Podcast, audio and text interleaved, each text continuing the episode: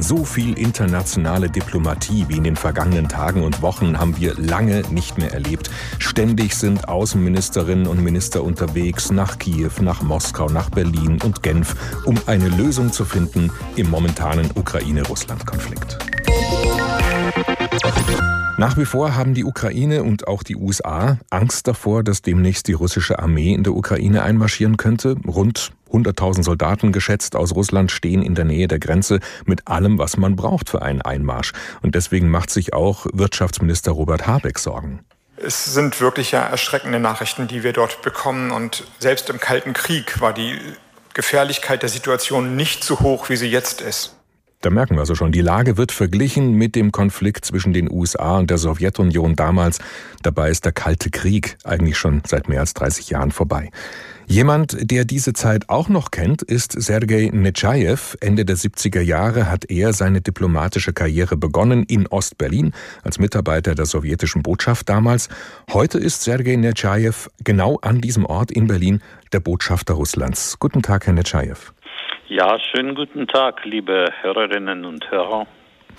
Sie haben den Kalten Krieg selbst miterlebt. Damals hat die Welt ein paar Mal vorm Abgrund gestanden. Wie sehen Sie das? Ist die Situation heute wirklich gefährlicher als damals, so wie das unser Wirtschaftsminister Robert Habeck sagt? Ich möchte alle erstmal äh, beruhigen und begrüßen und sagen vielen Dank für Ihr Interesse. Wir haben schon mehrfach auf verschiedenen Ebenen betont, dass wir nicht vorhaben, irgendwo einzumarschieren. Wir können und dürfen unsere Truppen auf unserem Territorium so bewegen, wie wir das wollen, aber das ist unser absolutes Recht. Also das ist keine Drohung. Äh, wir müssen natürlich berücksichtigen, dass die Ukraine von unseren westlichen Gesprächspartnern mit äh, Waffen gesättigt wird. Das ist wohl kein Geheimnis, das steht heute überall in den, auch in den deutschen Zeitungen. Es gibt zudem viele ukrainische Truppenübungen in der Nähe unserer Grenze. In Rumänien und Polen installiert die NATO-Raketensysteme, die uns durchaus bedrohen können als äh, offensive Systeme und die, die, die haben nur wenige Minuten Flugzeit, Flugzeit bis zu den wichtigsten Lebenszentren Russlands. Deswegen stellen wir unsere Frage von unseren westlichen Gesprächspartnern, dass wir feste Garantien für unsere Sicherheit äh, brauchen, völkerrechtlich verankert und auf dem Papier. Aber Ihr Truppenaufmarsch an der Grenze zur Ukraine, also nur mal von der Dimension her, vom Ausmaß her mal gesehen. Also das sind so rund 100.000 Soldaten geschätzt, die da eben aufmarschieren und ja nicht nur die Leute, sondern wirklich auch mit allem möglichen schwerem Gerät. Können Sie nicht verstehen, dass das der Ukraine ganz akut Angst macht? Ich glaube, äh, dass sie keine Angst haben sollen. Das, ist, das sind unsere Truppen. Wir überschreiten die Grenzen nicht.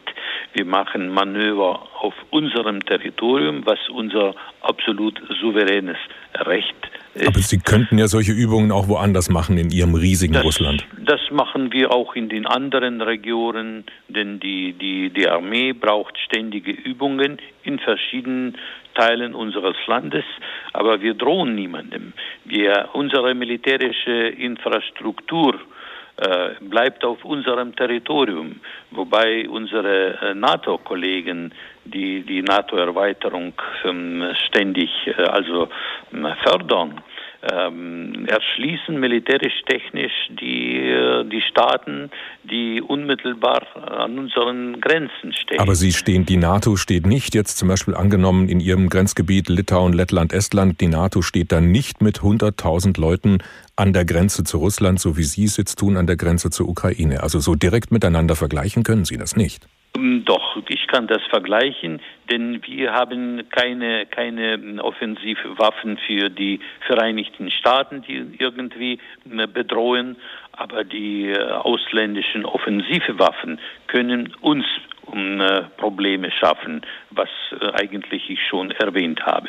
Deswegen geht es um die Verankerung, völkerrechtliche Verankerung der Sicherheitsgarantien für Russland und keine NATO-Erweiterung mehr Richtung äh, ehemalige Sowjetrepubliken. Drauf stehen wir.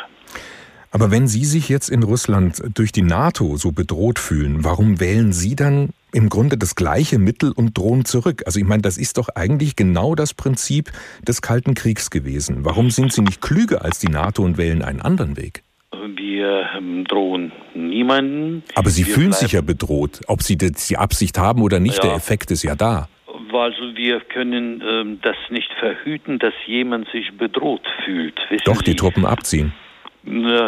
Also wenn die ähm, äh, militärische Infrastruktur der NATO auf äh, zurückgezogen wird, wie wir das auch auffordern, auf den Stand des Jahres 1997. Warum können die NATO-Truppen und NATO-Militärgerät nicht zurückgezogen werden? Mhm. Warum nicht? NATO kommt immer näher an unsere Grenzen. Alle diesen Jahre fünf Wellen NATO-Erweiterung und die Erschließung der militärischen Infrastruktur in allen diesen Teilen. Haben wir das erfunden? Wir haben immer ähm, die Versprechen gehört im Zuge der Verhandlungen äh, über die deutsche Wiedervereinigung, dass NATO kein Zentimeter nach Osten kommt. Und was haben wir heute? Es gibt neue 14 neue Mitglieder der NATO und die NATO erweitert sich mit Offensivwaffen in greifbarer Nähe zu unseren Grenzen. Was müssen wir denken? Was, wie, wie müssen wir weitermachen? Herr Netschaev, es gibt so viele diplomatische Gespräche gerade und nach wie vor eben diese zwei Maximalforderungen. Ne? Wie Sie gesagt haben, Sie fordern Sicherheitsgarantien von der NATO. Die NATO, die Ukraine verlangen ihren Truppenabzug von der Grenze. Aber irgendwas dazwischen muss es doch auch noch geben, zwischen diesen zwei Maximalforderungen, oder? Wir haben unsere Vorschläge äh, den Kollegen in den Vereinigten Staaten und äh, im NATO-Rat äh, also auf den Tisch gelegt, äh, auch in der OSZE. Wir warten auf die konkrete Antwort von äh, allen diesen Strukturen und ab, also äh, abhängig davon, was wir als eine Antwort bekommen, werden wir entsprechenderweise reagieren. Wir brauchen eine konkrete Antwort, völkerrechtlich verankert, auf dem.